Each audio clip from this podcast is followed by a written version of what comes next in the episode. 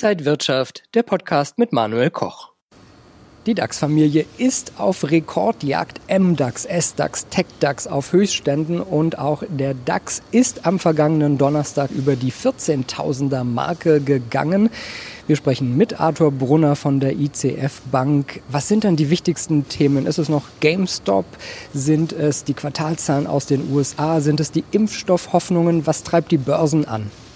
Also bei Impfstoffen und äh, auch bei GameStop äh, ist im Moment äh, nicht mehr die Treiber. Bei GameStop ist sogar die Luft raus, das kann man sagen.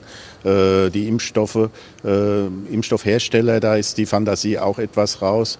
Es sind im Moment die Hoffnung auf ein neues äh, Konjunkturpaket in den USA und natürlich die guten Quartalszahlen gerade im Tech-Bereich aus den USA, was hier die Märkte nach oben treibt. Was wir bei GameStop gesehen haben, sehen wir oder haben wir auch bei Silber so ein wenig gesehen. Der Preis ist ordentlich nach oben gegangen, hat sich dann aber auch wieder beruhigt. Was ist da genau los? Auch bei Silber äh, ging, war, die, war der Plan der Spekulanten, äh, die Shortseller auf dem falschen Fuß zu erwischen, weil im Silbermarkt gibt es sehr große Shortpositionen und äh, das Angebot ist knapp, weil auch die Industrie äh, eine starke Nachfrage hat. Hier war das äh, Interesse oder das Anliegen, die Absicht, äh, mit den Markt short zu setzen und mit einem Gap über 30 am Wochenende am, in die neue Woche zu beginnen. Aber dieser Schuss ist wohl nach hinten losgegangen und äh, äh, anscheinend haben sich dann doch wieder die, äh, wurde, wurde dieser Manipulationsversuch zumindest abgewehrt. Dann haben wir von Daimler gehört, dass die Lkw-Sparte abgespalten werden soll, also dass da ein Börsengang stattfinden soll.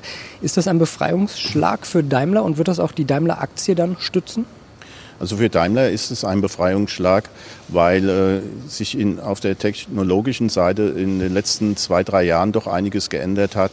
Äh, in der Automobilseite, auf der Automobilseite setzt man auf E-Mobilität, äh, bei der Lkw-Sparte auf die Brennstoffzelle. Das heißt, äh, die Synergie äh, Effekte, die man hat, die fallen weg. Und dadurch ist es ein logischer Schritt äh, für diese Aufspaltung. Und äh, die Börsen haben es honoriert. Die Daimler-Aktie konnte deutlich zulegen und ich glaube für Daimler eine absolut richtige Entscheidung. Jetzt haben wir so viele Dinge gehört. Die Aktien sind trotz Corona auf Rekordständen. Wie können sich Anleger da positionieren? Im Moment ist das Umfeld für Aktien äh, sehr gut, was die Stimmung angeht. Und ein neuer Begriff geht jetzt äh, hier durch den Markt, der heißt Reflationierung. Äh, man kann es sehen, die Inflations- Zahlen sind deutlich angesprungen im Januar. Und äh, als Anlagealternative bietet sich in diesem Fall hauptsächlich Aktien und Sachwerte an. Und von daher ist es ein gutes Umfeld für die Aktien. Sagt Arthur Brunner von der ICF Bank. Vielen Dank für Ihre Einblicke und Ihnen, liebe Inside Wirtschaft Zuschauer, vielen Dank fürs Interesse. Bis zum nächsten Mal hier vom Frankfurter Börsenparkett.